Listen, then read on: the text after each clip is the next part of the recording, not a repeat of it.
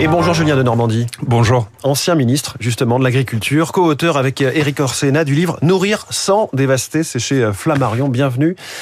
L'éruption de colère dans le monde paysan est retombée en partie, en tout cas il n'y a plus de tracteurs sur les autoroutes françaises. Que dites-vous de la gestion de cette crise par le gouvernement? Ben, je crois qu'il y a deux éléments qui sont extrêmement importants. Le premier élément, c'est d'apporter euh, ces réponses attendues par les agriculteurs. Euh, Guillaume Tabar vient de le dire, vous avez un monde agricole qui euh, accorde sa confiance à une seule condition, c'est que les engagements pris soient tenus. Et donc il faut d'un côté que le gouvernement euh, tienne ses engagements et de l'autre, le monde agricole, et c'est bien normal, rappelle au gouvernement ses différents engagements. Et puis le deuxième élément qui me paraît extrêmement important, essentiel, euh, presque vital, c'est de ne jamais oublier quelle est la vision qui nous réunit, au-delà de la crise.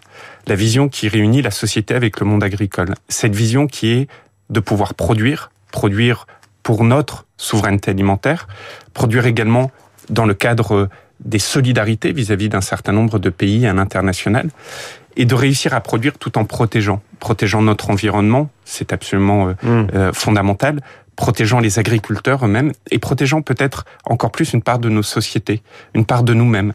Vous savez, euh, cet adage euh, « dis-moi ce que tu manges, je te dirai qui tu es », ce rapport avec l'alimentation qui s'est au fur et à mesure délité dans nos sociétés. Et donc voilà, il faut apporter ces réponses rapidement, mais il faut est-ce que le gouvernement ne jamais oublier la vision. Et est-ce qu'il gère bien cette crise agricole? On, le verra, euh, là aussi, Guillaume Tabar le disait, il y, a, il y, a, un événement très important qui va se tenir dans une dizaine de jours, qui est le Salon de l'agriculture. Je crois que c'est euh, le moment de rendez-vous euh, qui a été fixé entre le gouvernement et, et le monde agricole pour que l'ensemble des engagements qui ont été pris soient tenus à cette occasion. Au vu des crises à répétition, Julien de Normandie, et du divorce entre les agriculteurs et les politiques, on a parfois l'impression que les gouvernements successifs ne font que gérer, j'allais dire, les soins palliatifs de l'agriculture française. On le voit encore avec la démographie hein, du monde agricole. Je ne suis pas du tout d'accord avec euh, cela. Euh, pour avoir été euh, ministre pendant deux ans de l'agriculture et de l'alimentation, je crois qu'on a essayé de, de mettre en place, au contraire, cette vision que j'évoquais, avec des sujets fondamentaux. le premier des sujets, c'est la rémunération des agriculteurs. Songez aujourd'hui que bon nombre d'agriculteurs n'arrivent pas à vivre dignement alors qu'ils font euh, cette, ils assurent cette fonction la plus essentielle qui est de nourrir euh, le peuple mmh. de France. Et puis on, on, on, a mis en place également euh, un ensemble de mesures pour permettre justement à l'agriculture de toujours aller de l'avant. Moi, ce qui m'a exaspéré pendant la dernière période, c'est que parfois certains disaient, en fait, le monde agricole veut retourner en arrière. J'y crois pas du tout. Mais alors vraiment pas du tout. Ce que demande le monde agricole, c'est d'aller de l'avant, d'aller de l'avant, mais d'être accompagné hmm. euh, sur la question des, des, phytosanitaires et de la protection de l'environnement que vous évoquez. Pendant des années, on a accompagné le monde agricole pour passer euh, à la conversion bio, comme on dit. Euh, Aujourd'hui, le secteur est en crise. Hein. Tant et si bien que bon nombre d'agriculteurs ont fait cette transition. Et aujourd'hui, comme vous venez de le dire, le secteur est en crise. On vend même du lait bio comme s'il n'était pas bio en rayon parce que sinon c'est trop cher. Parfois même moins cher que mmh. le lait conventionnel. Et pourquoi? Parce que vous n'avez pas les débouchés derrière. Et donc c'est l'ensemble de cette réconciliation entre les aspirations des citoyens, le comportement des consommateurs, entre les visions euh, d'entraînement du secteur versus euh, le quotidien mmh. de nos agriculteurs qu'il faut réussir à faire. Et c'est pas l'exemple même d'un secteur qui demande du temps long, de la planification, ce qui est euh, mais vraiment très long, ce qui est incompatible avec le quinquennat, l'alternance. Ce qui est sûr, c'est que le courage, et singulièrement en politique, c'est d'affronter le temps. Hmm. Que cette notion du temps, euh, elle est absolument euh, cruciale en agriculture. D'abord parce que le temps, euh, c'est ce dont vous dépendez quand vous mmh. êtes agriculteur. Mais également parce que quand on parle de recherche agronomique, quand vous essayez de trouver de nouvelles espèces, il faut le temps de cette recherche, mais de la recherche agronomique, de faire des tests en champ. Un test en champ, c'est plus d'un an. Il faut que la plante pousse, il faut que vous puissiez l'observer et que vous en tiriez les mmh. conséquences. Et ce, ce, voyage dans le temps, cette appréhension du temps, on, en parle beaucoup dans ce dans ce livre coécrit avec même de votre enfance. Eric Orsena. Euh, au terme de cette explosion de crise agricole, il y a au moins trois équations qu'on n'a pas résolues. On va, on va les prendre un peu les unes après les autres. Produire plus vert, mais sans sacrifier les rendements. Est-ce que c'est faisable? Produire tout en protégeant. Euh, Oui, je crois que c'est faisable. Euh, je pense même que... Euh, que là, il y a ce grand affrontement entre le plan de la Commission européenne Farm to Fork et les aspirations des agriculteurs. Mais, mais, je pense que je pense que c'est folie d'opposer les deux. Et d'ailleurs, je pense que ce n'est pas du tout l'aspiration des agriculteurs. Et ce qu'on montre dans ce livre, justement, c'est ces voies de passage pour réussir à produire tout en protégeant. Quand vous en revenez à ces politiques européennes, la fameuse politique du Green Deal dont on a tant parlé, quel est le manque dans cette politique? Cette politique, elle fixe des objectifs très importants en termes de protection de l'environnement. Elle ne fixe pas d'objectifs en termes de production. Pire, les études d'impact montrent que la production européenne diminuerait. Mmh. Qu'est-ce que ça veut dire une production qui diminue? On le montre dans, dans le livre qui est un, un véritable voyage des plaines françaises jusqu'en Ukraine, au Brésil et en mmh. Égypte. On montre par exemple qu'en Égypte, où les céréales ont une importance cruciale, le pain et la vie, c'est le même mot en arabe égyptien. On montre que les Égyptiens aujourd'hui sont totalement dépendants du blé russe totalement, tant et si bien que le ministre des Affaires étrangères, M. Lavrov, a été accueilli en Égypte quatre mois à peine après le début de l'invasion russe en Ukraine. Pourquoi? Parce que la Russie, l'ogre russe, a planté ses crocs dans les estomacs euh, des Égyptiens. Et il y a deux personnes à qui vous parlez gentiment dans la vie. Votre banquier et celui qui vous nourrit. Mmh. Eh bien, moi, je pense que l'Europe a ce rôle, ce rôle vis-à-vis d'un certain nombre d'alliés, ce rôle vis-à-vis -vis de sa propre population, d'être souveraine et souveraine en alimentation. Ça passe aussi par la production. Donc, il faut protéger, avoir des objectifs ambitieux, mais produire, avoir aussi des objectifs ambitieux là-dessus. Effectivement, ce, ce livre, c'est un petit cours express euh, d'agronomie, d'histoire de l'agriculture euh, et aussi de, de, géopolitique. Un autre sujet euh, qui est inextricable, c'est le fait qu'on cherche à exporter avec les fameux accords de libre-échange, mais qu'on cherche aussi à quasiment rien importer. On voudrait que les Français ne mangent que du Made in France. Et vous parlez d'ailleurs de, de, Ricardo hein, dans, dans, le livre. Oui, de, dans, dans ce voyage géographique, il y a aussi un voyage avec des rencontres et parfois des personnages d'antan comme David Ricardo et, sa théorie des avantages comparatifs ou euh, Turgot et la pensée des physiocrates incroyablement euh, intéressante qui prenait non pas les revenus mais le renouvellement de la ressource. Pour revenir à votre question, euh, il est vrai aujourd'hui que il y a une nouvelle pensée qu'il faut développer sur ces échanges commerciaux. le monde agricole est singulièrement attaché au commerce. C'est très important de pouvoir euh, commercer. C'est un monde qui est libéral. Ce sont des chefs d'entreprise. C'est mais pour que autant, tous ont dit sur les tracteurs il y a, il y a, 10 jours. Hein. Si, mais pour autant, euh, commercer ne veut pas dire ne pas avoir de règles. Quel est le problème dans les accords de libre-échange? C'est que cette liberté est vue comme ne mettons aucune règle. Ça, c'est folie. Ce qu'il faut faire, c'est des accords justes. Ça, ça est-ce que vous pensez qu'il y a un déclic mental qui va se faire dans la tête de l'Europe, puisque c'est notamment là que ça se joue? Je pense, moi je me suis beaucoup battu, et c'est une histoire que, que je raconte dans le livre, euh, vis-à-vis d'un des de ce qu'on appelle les clauses miroirs, qui est un terme extrêmement technique, mais qui veut dire, en attendant que l'OMC euh, ait revu les théories de David euh, Ricardo, et il faut que on, on pousse très fort là-dessus.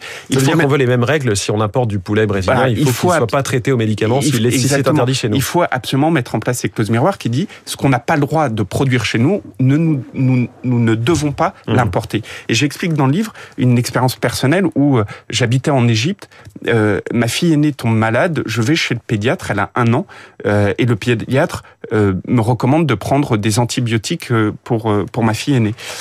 je me retourne vers la nounou de mes enfants en lui demandant où est-ce que je peux trouver une une pharmacie, et la nounou me dit pas besoin d'aller à la pharmacie, allez au supermarché. Mmh. Mais il n'y a pas de médicaments là-bas. Non, non, mais votre fille a besoin de poulet.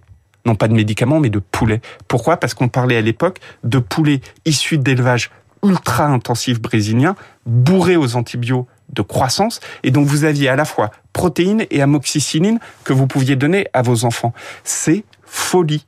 Aujourd'hui, 50% du poulet que nous consommons dans notre pays est importé et vient pour le plus souvent de pays qui utilisent toujours ces antibiotiques de croissance, mmh. interdits depuis plus de 15 ans en France, quand on utilise dans nos élevages des antibiotiques, c'est pour soigner, c'est pas pour prévenir. Eh bien là, moi je me suis battu pour mettre en place des clauses miroirs qui dit ces poulets aux antibiotiques de croissance, ça doit être terminé. Voilà. Mais ça veut dire on peut commercer, mais on commerce avec des règles justes. Julien de Normandie, est-ce qu'il n'y a pas une grande confusion sur le terme souveraineté qui est très à la mode? Vous l'avez employé euh, beaucoup et sur les promesses qu'il contient.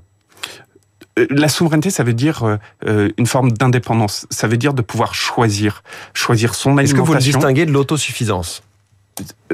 Je pense que beaucoup de Français rêvent d'une forme d'autosuffisance. Oui, oui et non, parce qu'on sait bien qu'il y a un certain nombre de... La, la, la France l'Europe, mais singulièrement la France, a une telle surface agricole qu'elle pourrait être autosuffisante dans énormément de ses cultures. Mais pas dans euh, tout ce que nous consommons. Mais pas dans tout ce que nous consommons, parce que parfois, vous, on, on a des aspirations de consommateurs, euh, y compris de production, qu'on ne fait mmh. pas du tout pour des raisons climatiques dans notre pays.